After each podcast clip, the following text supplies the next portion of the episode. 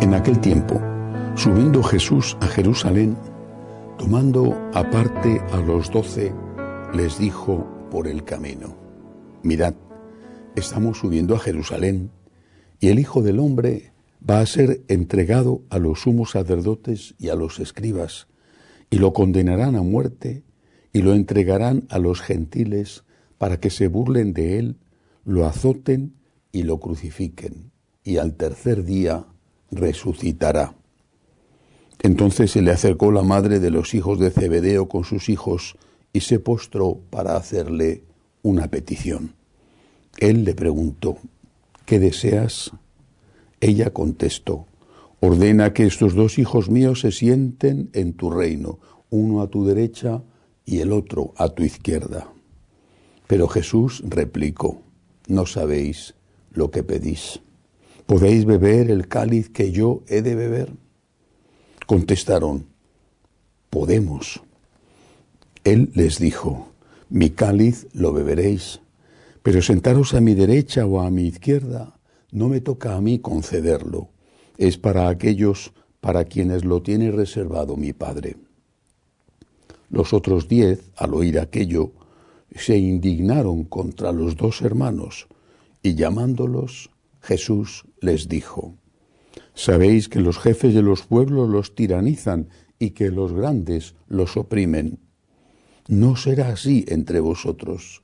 El que quiera ser grande entre vosotros, que sea vuestro servidor, y el que quiera ser primero entre vosotros, que sea vuestro esclavo. Igual que el Hijo del Hombre no ha venido a ser servido, sino a servir y a dar su vida en rescate por muchos palabra del Señor. Qué extraña escena. Jesús hablando de su cruz, de su tortura, de su muerte y de su resurrección. Y aquella mujer y sus dos hijos, nada menos que Santiago y San Juan, pensando en el beneficio que iban a sacar. Estaba Jesús anunciando que llegaba la hora final. Y ellos creían en eso. No sé si creían en el cáliz que iba a beber Jesús y que a ellos les tocaría también. Pero sí creían que era la hora final. No se preocupaban mucho por Cristo. Estaban pensando solo en sus intereses, cuando se instaurara el reino, que pensaban que iba a ser político-militar, querían tener el control, derecha e izquierda, al lado de Jesús, ejército y economía. Pobre Jesús. Qué duro debió de resultar para él que estos dos, junto con San Pedro, los más queridos, estos dos no le quisieran.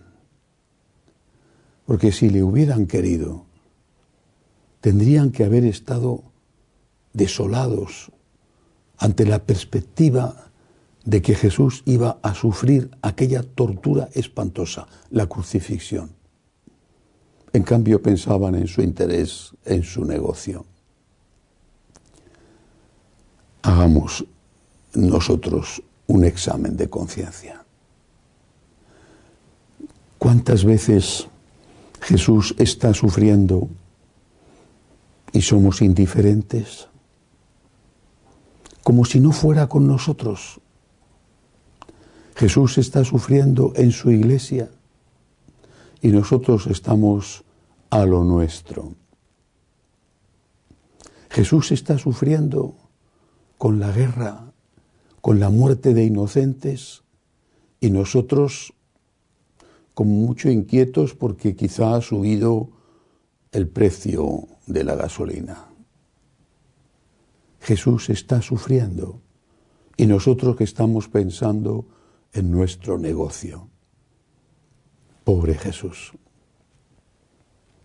Hagamos el esfuerzo de ponernos en su piel, en su sagrado corazón, para darnos cuenta de lo que sufre e intentar consolarle, intentar aliviar en algo su sufrimiento, sin que importe lo que a nosotros nos suceda.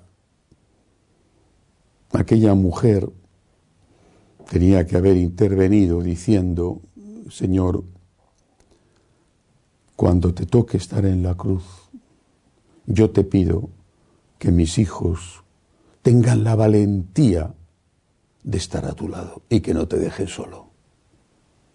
Y aquellos muchachos tenían que haber dicho, Señor, cuenta con nosotros. Danos la fuerza, danos la gracia para serte fieles hasta el último momento, aunque tengamos que dar la vida. La dieron más tarde, años más tarde, y estoy seguro de que esta conversación que recogieron los evangelistas y que conocía toda la comunidad, esta conversación les avergonzó durante el resto de su vida. Digámosle a nosotros, a Jesús, quiero ser el primero en servirte, en amarte. Quiero ser el primero en estar a tu lado. Y te pido la gracia, Señor, las fuerzas, Señor, para que eso suceda. Dame un corazón lleno de amor a ti, a ti que tienes un corazón lleno de amor por mí. Que así sea.